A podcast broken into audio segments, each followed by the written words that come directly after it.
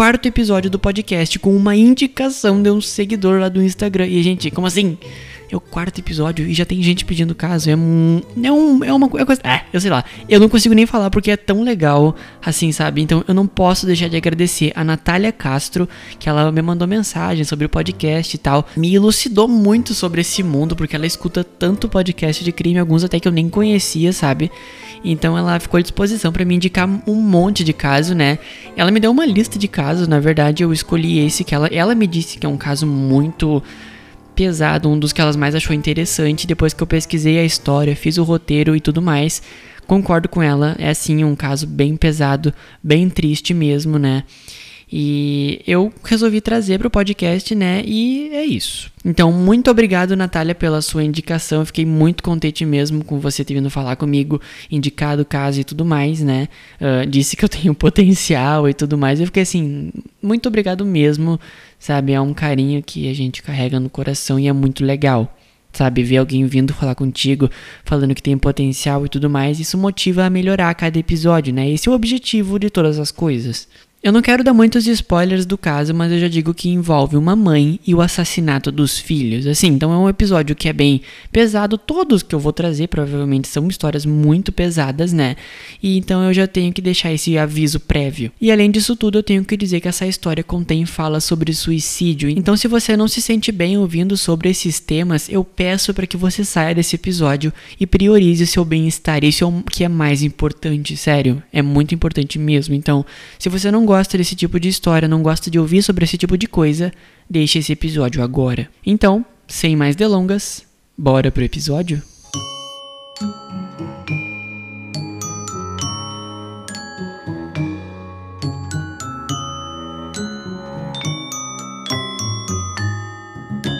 Eu sou Pedro Santos e esse é o Assassinos Sinistros, um podcast que te conta casos medonhos de assassinato.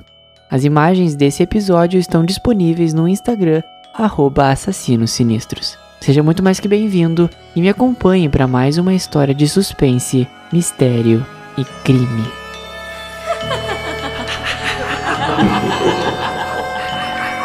Assassinos Sinistros. Episódio 4 Andrea Yates, a mãe que matou os filhos. Imagine que você é um pai e saindo do trabalho você anseia para chegar em casa ver sua esposa e seus filhos.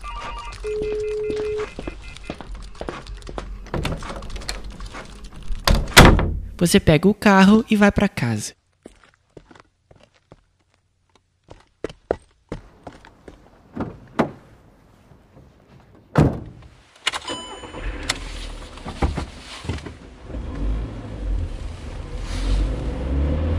Durante o caminho, chegando na sua casa, você começa a ouvir sirenes de ambulância e polícia. Enquanto se aproxima, você observa que a polícia está seguindo você e as ambulâncias e viaturas entram na rua da sua casa e param na frente dela.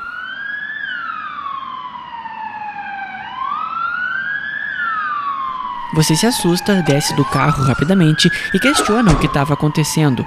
Um policial explica que eles receberam uma ligação de uma mulher dizendo que ela precisava da polícia e de uma ambulância. As autoridades, tão confusas quanto você, entram na casa à procura de qualquer sinal de vida. Você, junto com a polícia, sobe no segundo andar e encontra os seus filhos mortos deitados na cama de um dos quartos da casa e a sua esposa parada ao lado, toda molhada. Ela havia afogado seus filhos em uma banheira de longe, esse foi um dos casos mais tristes que eu já pesquisei. Particularmente, qualquer caso que envolva crianças é extremamente difícil de falar. Infelizmente, as vítimas da assassina de hoje foram seus próprios filhos. Como de costume, eu sempre gosto de construir uma história e entender o caminho que a vida da pessoa tomou até o momento do assassinato.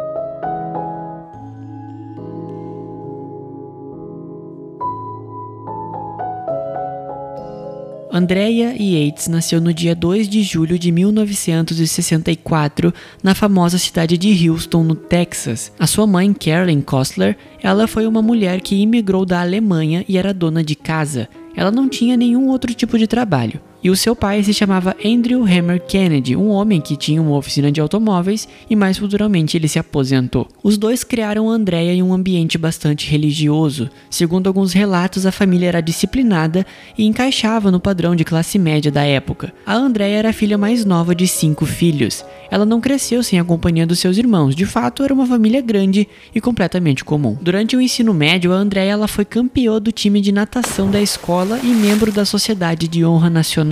Ela era uma menina excepcionalmente brilhante. Até o momento não se podia dizer que ela iria cometer qualquer crime no futuro. Após terminar o ensino médio de maneira quase que excelente, a Andrea realizou um curso de pré-enfermagem, que durou mais ou menos uns dois anos pela Universidade de Houston e ela finalizou os estudos em 1986, já como uma enfermeira registrada.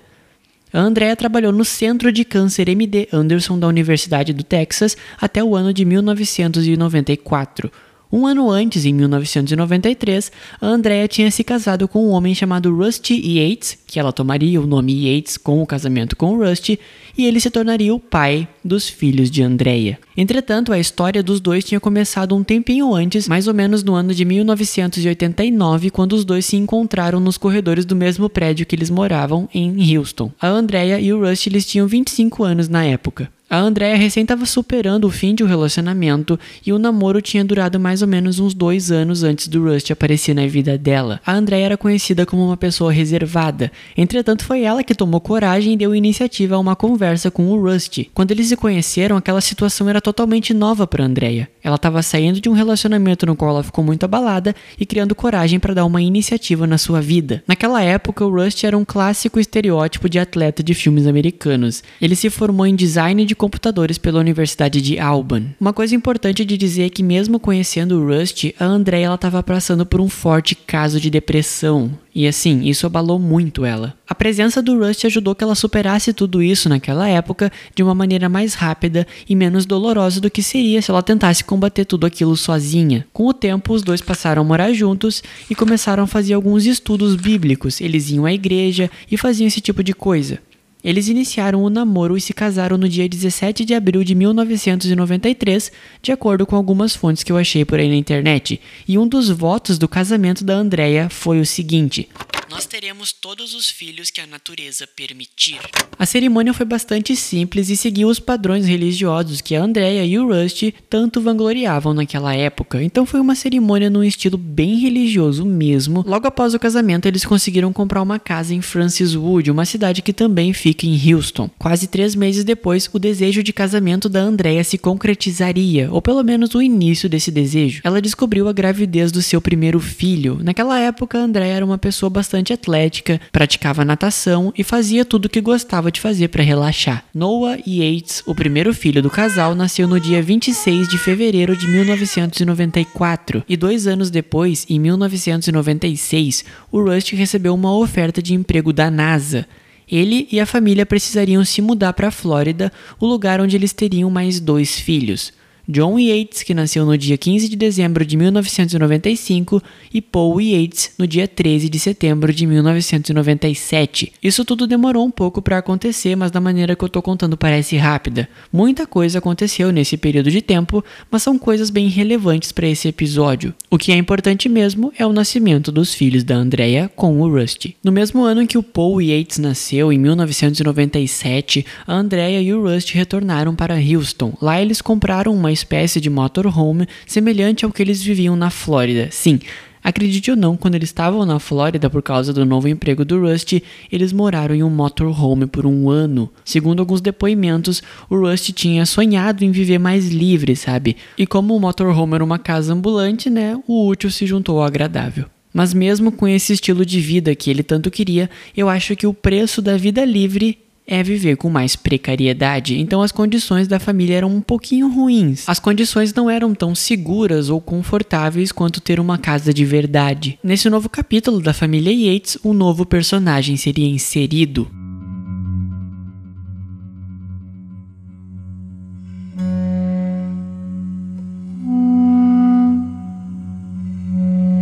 Um homem que marcou a sua presença nessa história. Michael Peter Moroni, um pastor que por acaso foi a pessoa que vendeu o motorhome para o Rust quando ele voltou para morar em Houston com a família. O Michael teve um papel bem grande na vida do casal. As suas ideias e pregações influenciaram o Rust que concordava com algumas delas, mas não com tudo. Já por outro lado, a Andrea ficou obcecada com as ideologias desse pastor. E para vocês terem noção, em uma das palestras desse pastor Michael, ele disse que as mulheres foram a origem do pecado de Eva.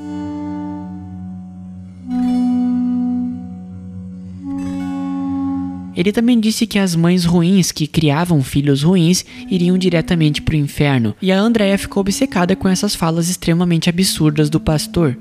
Só um adendo, eu não quero desrespeitar nenhuma religião aqui, tá?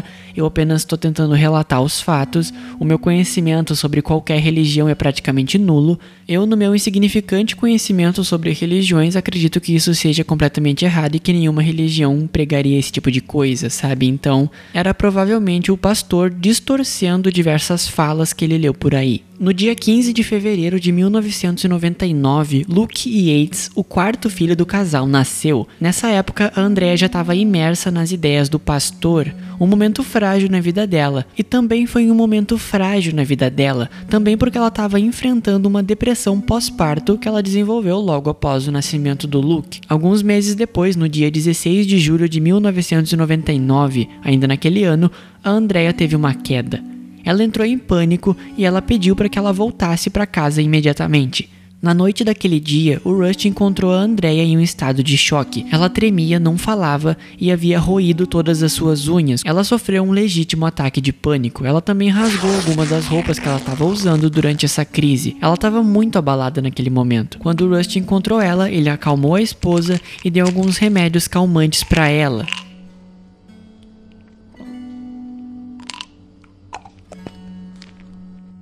Ela dormiu até a tarde do dia seguinte e, quando ela acordou, ela tentou o suicídio com uma overdose de remédios. Ela sobreviveu e foi internada no Hospital Metodista de Houston, onde logo foi transferida para uma unidade psiquiátrica.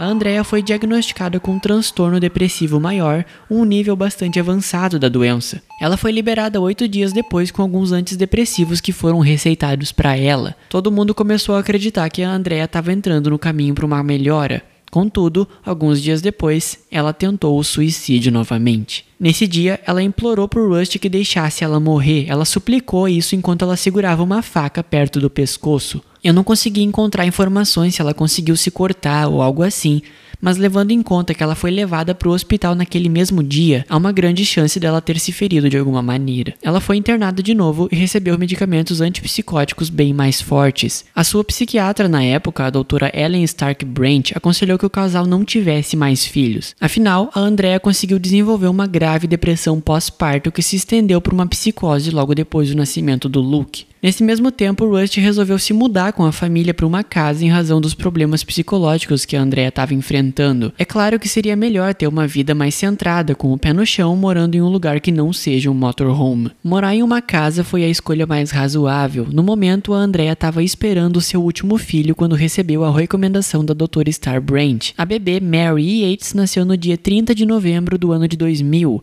Naquele mesmo ano, a Andrea parou de tomar os seus remédios contra a psicose e depressão. Ela parecia bem, ou pelo menos era o que todos pareciam dizer dos seus comportamentos na época. Ela estava conseguindo levar a vida de uma maneira mais satisfatória até que o dia 12 de março de 2001 chegou o dia em que o pai de Andrea, o Andrew, faleceu em consequência da doença de Alzheimer que ele já estava enfrentando há fazia um tempinho. A Andrea caiu novamente. Só que dessa vez ela começou a se mutilar e começou a negar a cuidar da sua filha recém-nascida, a Mary. Mesmo que a filha chorasse ou esperneasse pela mãe, a Andrea não quis mais cuidar dela. Naquele momento, a Mary ainda estava em processo de amamentação, então foi um problema bastante grande que a família teve que resolver. Em abril daquele mesmo ano, o Dr. Muhammad Said assumiu o caso de Andrea Yates. O doutor prescreveu outros medicamentos para ela. Alguns dias depois, a Andrea deu entrada no hospital em estado catatônico e lá, durante uma consulta com o Dr. Mohamed, ela disse que tinha ideias para matar os seus filhos. Ela anunciou seu crime que, embora tenha sido uma ameaça bastante perigosa, infelizmente não se pôde impedir que ele se concretizasse depois. Rusty e a sua família tomaram algumas precauções para impedir que a Andrea ficasse sozinha na casa com os filhos. Eles fizeram o possível para que ela não fizesse nada contra as crianças e contra a própria vida. Mas nem tudo saiu como planejado.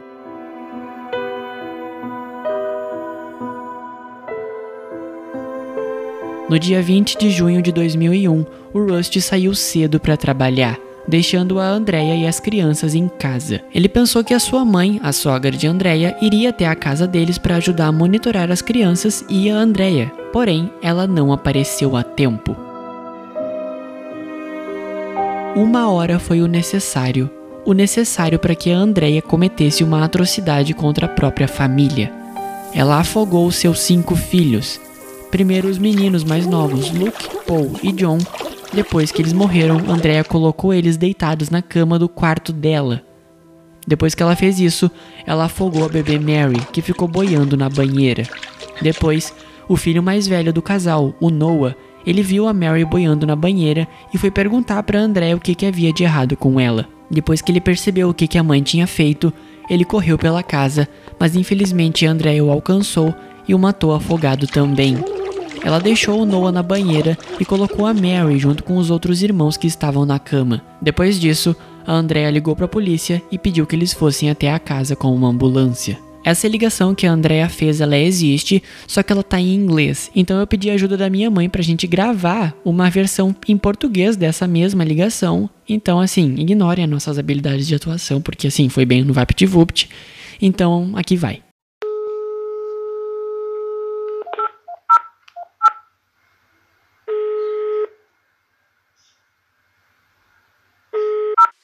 Departamento de polícia, qual o seu nome? Andrea Yates. Qual é o problema? Só preciso que venham. O seu marido está aí? Não. Bem, mas qual é o problema? Eu preciso que venham. Eu preciso saber por que estamos indo, senhora. Ele está aí com você? Tem alguém aí? Não. Você está tendo algum distúrbio? Você está doente ou alguma coisa assim? Sim, estou doente. Você precisa de uma ambulância? Não, eu preciso de um policial. Sim, manda uma ambulância. Qual o problema? Alô? Senhora? Eu só preciso de um policial. Eu vou deixar o link do vídeo que eu achei no YouTube com a ligação verdadeira. Ela tá em inglês e não tem legenda, mas quem quiser pode ir lá assistir. Noah Yates morreu com 7 anos de idade, John com 5, Paul com 3, Luke com 2 e Mary com apenas 6 meses de vida. Quando tudo aconteceu, a mídia já estava cobrindo todo o caso. Alguns repórteres viram Andrea saindo da casa presa. Eles descreveram ela com um semblante de morte, como se ela fosse um zumbi. As roupas e o cabelo estavam molhados por causa da água da banheira onde ela matou as crianças. A Andrea confessou os seus crimes e disse que esperou o marido sair de casa para que ela concretizasse o assassinato deles, então foi tudo premeditado. Ela inclusive trancou o cachorro que a família tinha em um pequeno quarto e ela disse que não queria sofrer nenhuma interferência durante o assassinato. O caso da André repercutiu bastante na época. O julgamento dela foi uma discussão gigante e eu acho interessante trazer um pouquinho dessa trajetória no tribunal que ela teve.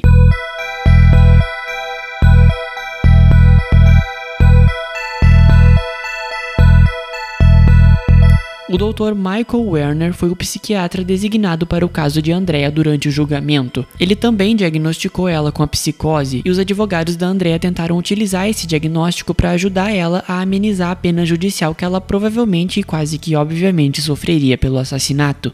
Naquela época, o tribunal ele recusou esse diagnóstico. Eles disseram que precisavam de mais provas para comprovar que ela estava totalmente fora de si e incapaz de ter noção das suas ações durante o crime. E comprovar isso seria bastante difícil porque ela disse que esperou o marido sair de casa para fazer tudo aquilo. A pena de morte contra Andrea foi considerada, mas descartada logo em seguida. O julgamento dela durou aproximadamente umas três semanas e ela foi condenada à prisão perpétua pelo Departamento de Justiça Criminal do Texas.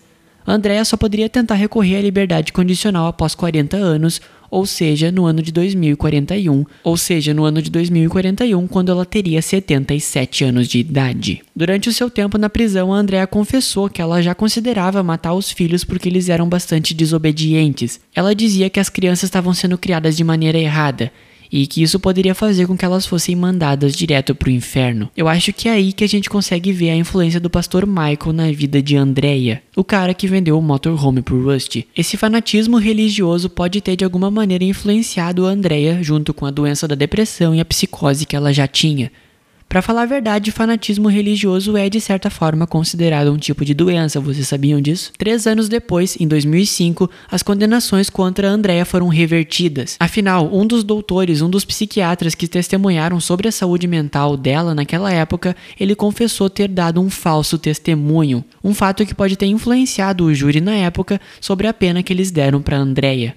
Então, um novo julgamento foi agendado para que eles pudessem reavaliar todo o caso.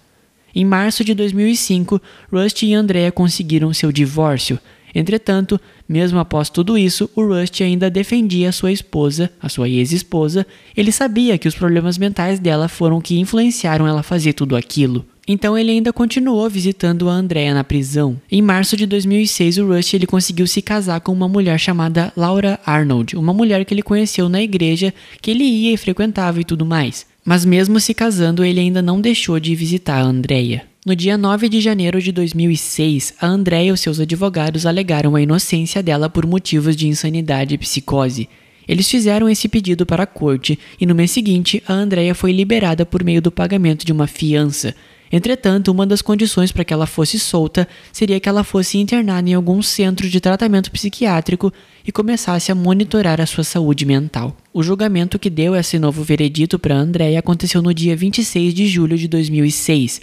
A sessão durou mais ou menos uns três dias, com pausas, é claro, e o júri dessa vez considerou que a Andrea não estava com a sua sanidade mental intacta, então isso foi um gatilho para que ela cometesse o crime. Nesse tempo, o tribunal reconstruiu a vida da Andrea, eles inclusive descobriram que ela sofreu alguns episódios de depressão quando jovem. A Andrea ela foi transferida para um hospital psiquiátrico estadual no ano de 2007, mas antes disso ela passou um tempo internada em um outro centro psiquiátrico, um lugar mais seguro e sofisticado, o Hospital North Texas State. E um fato interessante é que nesse hospital mais sofisticado ela conheceu Dana Cooler. Eu não sei se eu pronunciei certo o nome dela, mas essa mulher ela também estava internada nesse hospital que a Andrea estava e elas foram colegas de quarto. E o fato interessante é que essa mulher, a Dana, ela matou a filha de 11 meses no dia 20 de novembro de 1969. Eu pesquisei um pouquinho sobre esse caso da Dana e parece ser bastante interessante também. Então, se alguém quiser que eu traga isso em algum episódio aqui do podcast, fiquem bastante atentos e digam lá pelo Instagram, assassinos sinistros. A Andrea ainda está internada em um hospital psiquiátrico e em 2016 ela relatou para o seu advogado que passa todos os dias sentindo falta dos seus filhos e que ela lamenta a morte deles. Esse advogado se chama George Parley e ele passou o depoimento da Andrea em um programa de TV que foi ao ar na NBC News. I'd say probably about every seven or eight days. How is she doing? She is, I think, doing remarkably well. Um, she um, has excellent care. George Parnham was and still is Andrea's attorney. There's not a day that goes by where she doesn't care for, talk about, is happy about her children's lives before June the 20th, uh, and grieves for her children. O caso da Andrea afeta muito das pessoas que o escutam. Realmente é uma história muito triste para aqueles que não a viveram. Afinal, uma barbaridade tão grande choca qualquer um. O interessante de contar essas histórias é que a gente deve olhar todos os casos de todos os ângulos possíveis. A Andrea sim cometeu um crime terrível, mas a gente também olhou um pouco da história dela, o que ela passava, o que ela sentia, a doença que acometia ela. Eu não tenho nenhuma capacidade para dizer se isso tem correlação né? Eu não sou especialista, eu não encontrei nenhum especialista que falasse sobre isso, né? Mas eu acho interessante a gente olhar dos dois lados e ver que muitas vezes essas coisas andam juntas. Lembrando, eu não tenho qualquer noção para dizer se isso tem relação ou não, e eu também não tô dizendo que a doença foi um fato que, assim, tira a culpa da Andrea, sabe? Não, eu não sei, eu não tenho como dizer, eu não sou nada para dizer. Eu só digo que é importante analisar todos os ângulos. Esse foi o caso de Andrea Yates, a mãe que assassinou seus cinco filhos os afogando em uma banheira.